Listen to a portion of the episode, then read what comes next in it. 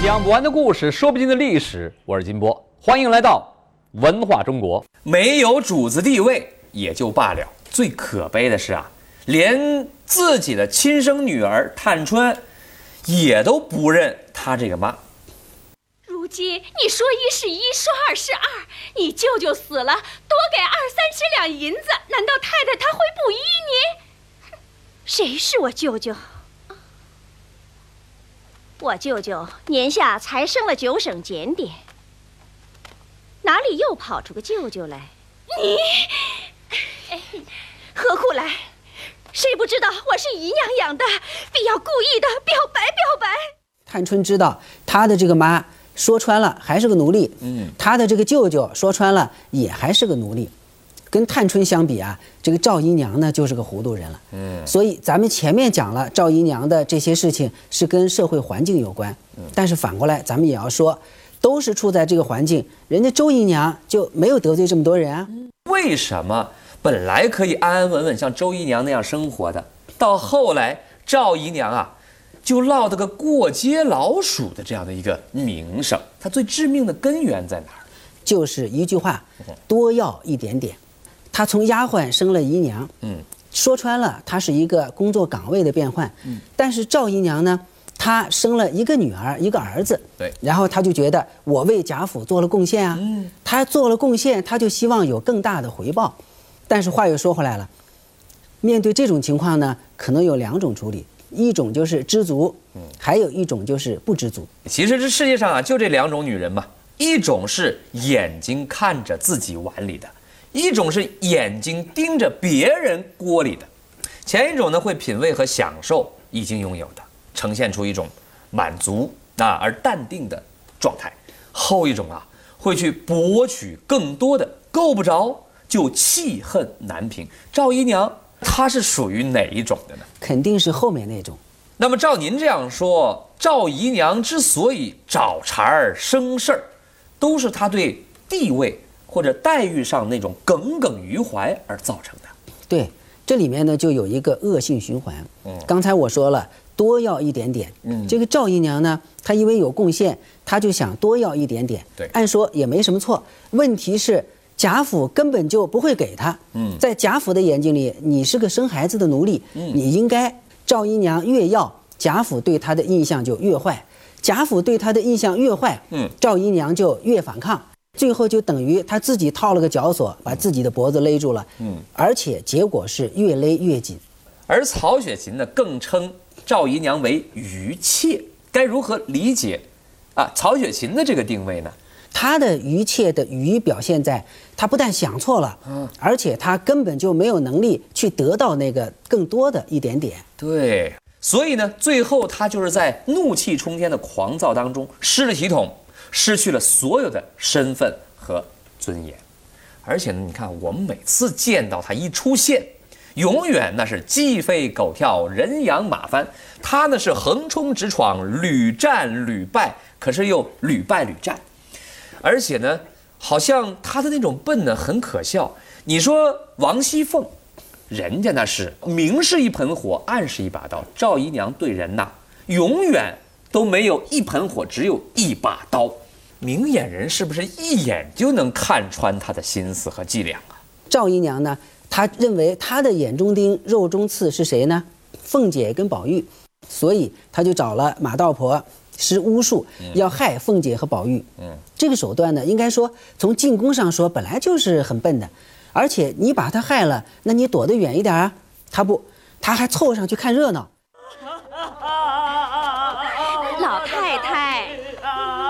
太太，根儿已是不中用了。依我看呢，不如把根儿的衣服穿好了，让他早些回去，以免些苦。只管舍不得他，他到那个市里也受罪不得安生啊！呸！你这个烂了舌头的混账老婆，谁叫你到这儿来多嘴舌的？你怎么知道他不中用了？与你有什么好处？你别做梦！还不快滚！去。赵姨娘呢？她在进攻上，她的手段是不行的。所以这人呐，心术不正吧，招数还不高明。而且你挑事儿不成，起码你还要会防事儿吧？嗯，这个赵姨娘啊，她就愚在什么地方呢？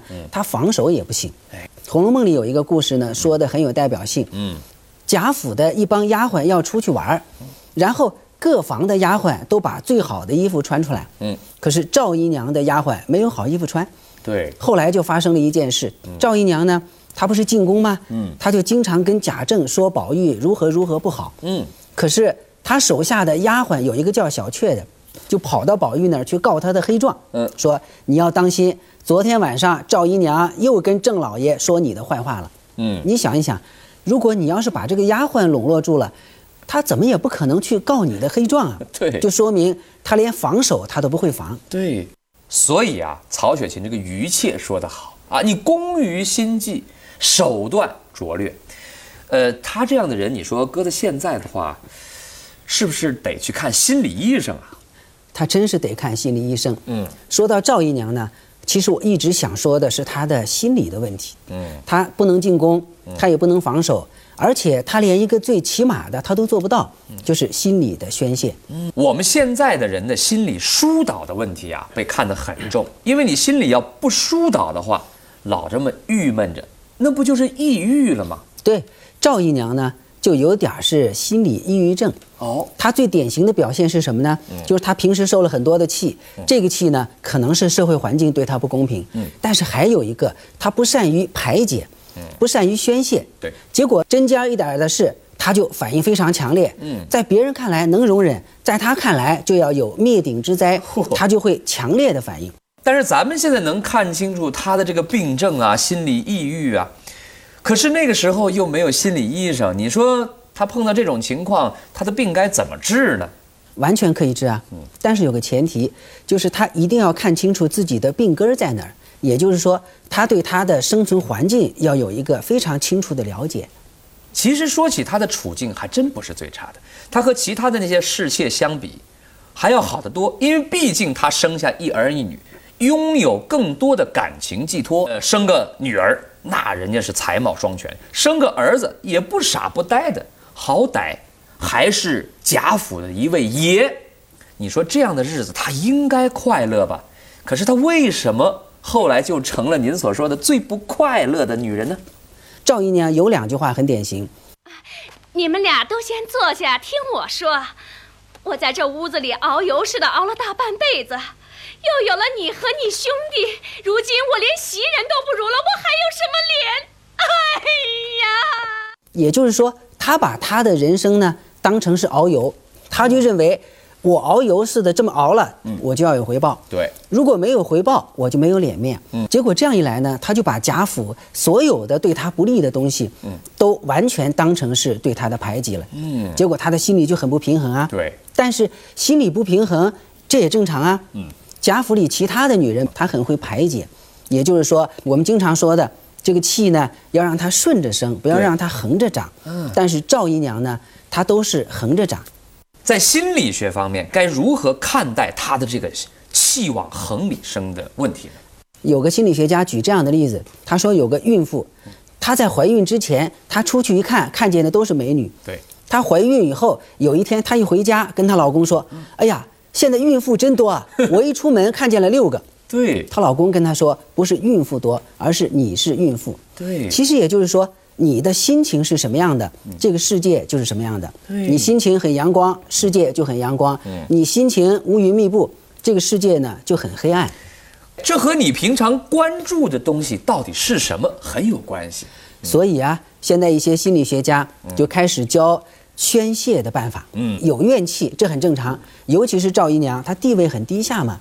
但是有怨气以后，怎么去处理怨气？是宣泄还是把它攒起来？这很重要。对，所以赵姨娘啊，咱们打个比方说，她呢因为有怨气，她就积攒，她不宣泄，结果她把自己熬成了一杯碳酸饮料。嗯，正常的人呢，应该是有怨气我就宣泄啊。嗯，我把自己宣泄成什么呢？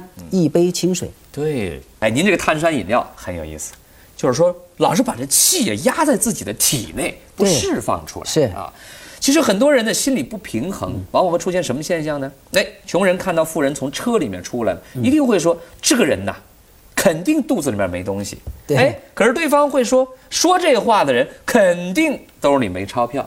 对，也许啊，我们在赵姨娘这样一个可恶而可悲的人物身上，应该好好反省一下自己，别让自己的生活的路越走越窄，别把自己推到不快乐的人生。好了，今天呢，非常的感谢您，谢谢。谢谢。在这《红楼梦》里啊，赵姨娘是时常出现在矛盾冲突的风头浪尖儿上，总扮演着尴尬的角色。按照女儿探春的话来说，她是个糊涂不知福的女人。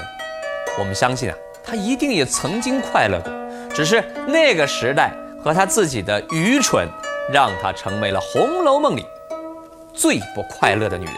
于是他就痛恨这个世界，成为一个气急败坏的破坏者。但他没有看清楚的是，被他破坏的最严重的，其实是他自己的生活。再见。下载喜马拉雅 APP，关注金波有话说电台账号，随时随地想听就听。